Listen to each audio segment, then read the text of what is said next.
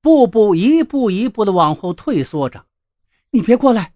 柱子刚死没几天，你就想打歪主意，你这个畜生！村主任依旧是步步紧逼，并且已经垂涎三尺了。我说小美人儿，别怕嘛，我这是关心你，不忍心看你独守空房，想过来陪陪你。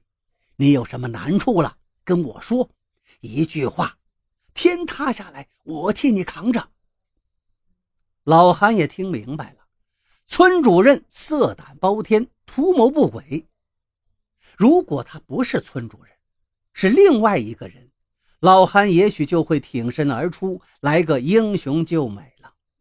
可在村里，村主任可是一手遮天的大人物。老韩平时见了人家就小腿肚子抽筋了，眼下哪儿敢用鸡蛋去撞石头啊？不过，别看村主任作威作福，见了女人就流口水，他呢也有短处，怕老婆。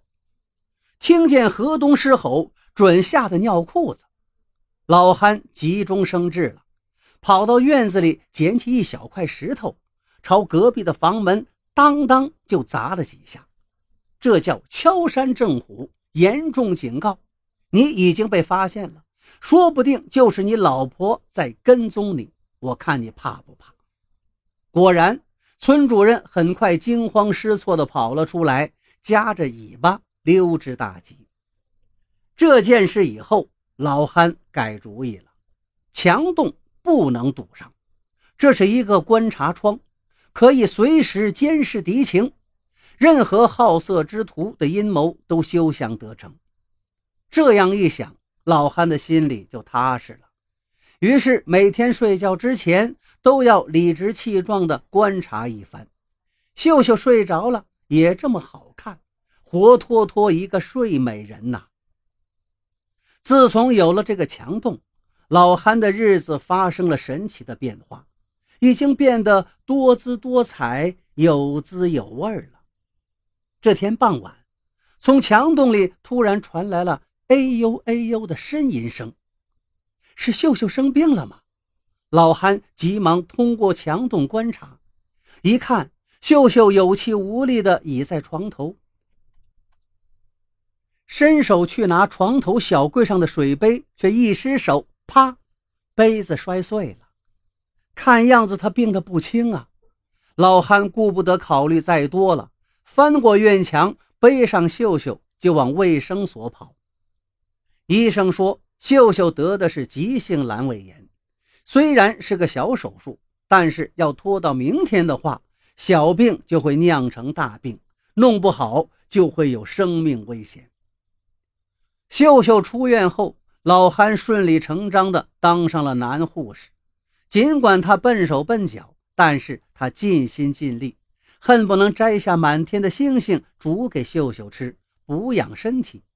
没想到秀秀非但不感谢，反而提出了一个难题：“哎，你怎么会知道我病了呢？”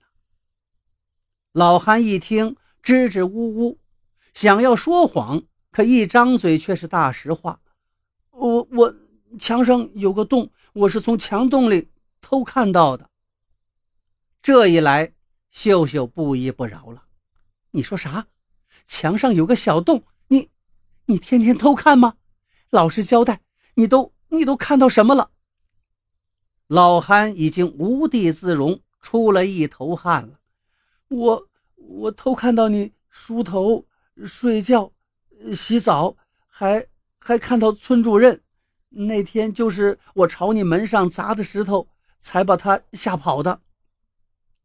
秀秀却一点不领情似的，看你平时老实巴交的样子，原来也是一肚子坏水，竟然胆敢在墙上打洞偷看我洗澡，你你就是耍流氓！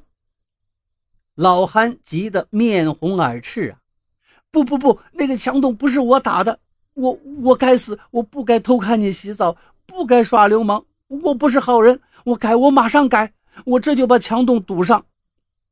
说着，他转身就要走，秀秀却一把拉住了他，杏眼闪动着波光，道：“话没说清楚，不许赌上。我问你，我都被你看光了，你说该如何赔偿损失？还要赔偿损失啊！老韩立刻哭丧起脸道：“我我没有钱。”秀秀却扑哧一声乐了，声音也变得温柔起来：“你都看了我的身子了，就得为我负责，对不对？你没有钱，有人，你是好人，我我愿意让你偷看。”老憨再傻也能听出这话外之音了。他一时激动的手足无措起来。你，你喜欢我偷看你？秀秀悄悄地把头埋进老憨的怀里，脸颊早已红得像个苹果。他想起了柱子临终前对他说的那句话：“隔壁的老憨会照看你的。”莫非这个墙洞就是柱子打的？是他打开这个小洞，让老憨照看我。柱子在冥冥之中留下了一根红线，让他的新媳妇秀秀终身有托了。